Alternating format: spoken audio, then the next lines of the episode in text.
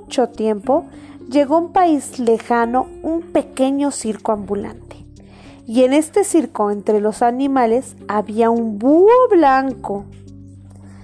El circo cruzó por altos montes y profundos valles y recorrió bosques, praderas y campos. En cada ciudad grande levantaba su carpa y pregonaba su espectáculo. Circo, circo, circo. Y en todas partes las entradas se agotaban rápidamente, porque a la mayoría de la gente le gustaba el aire con olor a circo y el sabor del polvo de la pista. Se reía de los payasos hasta sentir dolor en el estómago. ay, ay, ay, ay. ay. Admiraba a los artistas, a caballo y a los acróbatas y se complacía escuchando la sonora marcha del circo.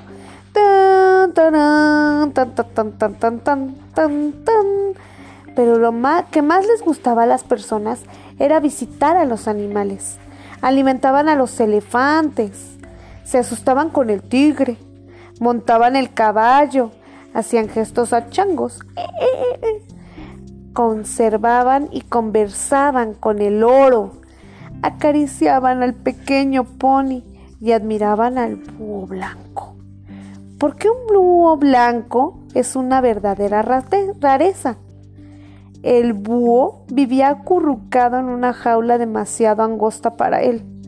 Por eso no sabía lo que era extender sus alas y volar sobre el campo en medio de la claridad lunar. Mientras la mayoría de los seres vivos duermen, tampoco sabía que había otros búhos como él, y como todos los días le llevaban su alimento, han de saber que nunca había cazado un ratón. Y el director del circo era un hombre ambicioso, que rara vez estaba satisfecho con sus ingresos. Un día alguien tocó la puerta de su vagón. Véndeme al búho, dijo ese alguien. ¿Por qué? preguntó el director del circo. Soy jardinero y trabajo para un señor muy rico y billetudo. Desde hace algún tiempo en el castillo de mi señor espantan horriblemente, le explicó el extraño. Saltan y brincan y roen, murmuran y bailan toda la noche en el desván, de tal modo que nadie puede dormir y los empleados terminan por huir. Uy, pero nadie, aparte de mí, sabe qué tipo de fantasmas es el que provoca tanto miedo a los demás. Además, nuestro Señor prometió una buena recompensa a quien lo libere del ruido nocturno. ¿Y para eso necesitas al búho blanco? Quiso saber el director del circo. Así es, dijo el jardinero. Y después de hablar de dinero, llegaron a un acuerdo. El jardinero puso al blanco búho en su carreta y se marchó. Cruzó por altos montes y profundos valles y recorrió bosques, praderas y campos. Un par de días más tarde Tal vez un poco más al fin llegó el castillo.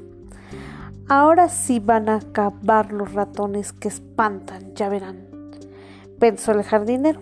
Se frotó las manos en secreto y se alegró por la recompensa, pues solo él sabía que los dichosos fantasmas eran simples ratoncitos. Así que encerró al búho en el desván del castillo al igual que cada noche los ratones salieron de todas las esquinas y de todos los rincones y empezaron a saltar y a brincar y a roer y a murmurar, a bailar. Libre soy por todas partes. En eso estaban cuando de repente descubrieron al búho blanco lo creyeron un fantasma y desaparecieron a toda prisa en sus ratoneras. Y ya no se volvieron a oír saltos, ni brincos, ni rueduras, ni murmullos, ni bailes por todas partes. Entonces se hizo un silencio. un silencio sepulcral en todo el castillo. Puesto el búho empezó a sentirse muy mal, muy solo, y también le dio hambre, porque nadie se había preocupado por traerle algo de comer. Cuando ya no soportó más, aspiró profundamente y gritó tan fuerte como pudo. Sonó tan tétrico que a través de la chimenea tan espantosamente horrible y tan de poner los pelos de punta, que el dueño del castillo y su esposa se cayeron de la cama de puro miedo.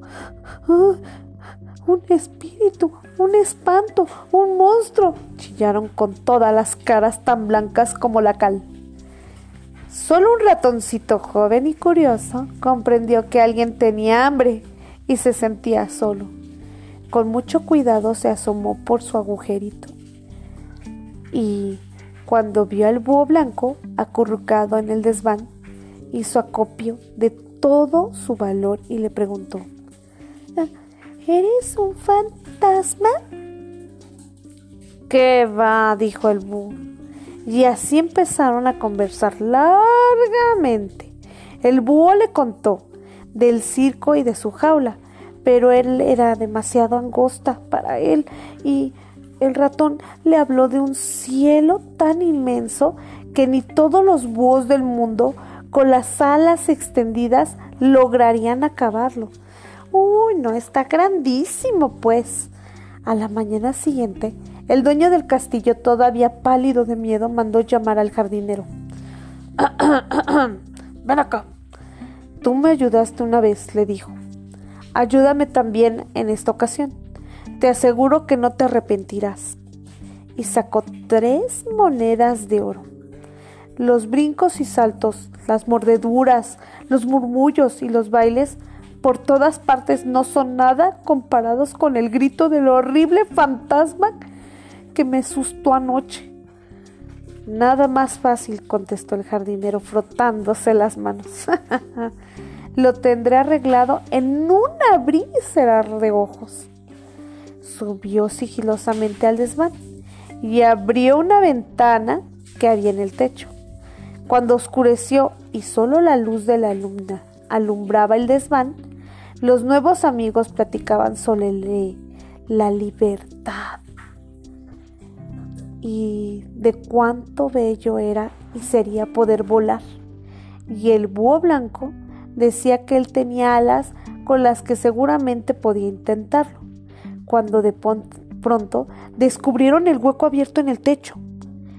El ratoncito gritó, ¡Valor! Y el búho blanco saltó a la cornisa, extendiendo sus alas y salió volando. ¡Ay! El ratoncito iba montado en su espinazo y volaba con él a partir de entonces. Los ratoncitos volvieron a saltar y a brincar y a roer y a murmurar y a bailar como antes en el desván del castillo.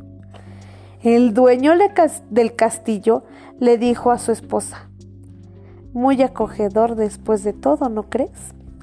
El silencio sepulcral es muy aburrido, ¿no te parece? Tienes razón, respondió la dueña del castillo.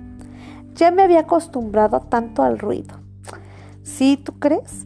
Si tú en algún lugar ves volar al búho blanco, seguro que es el búho de aquel castillo, porque bien se sabe que los búhos viven muchos, pero muchos años.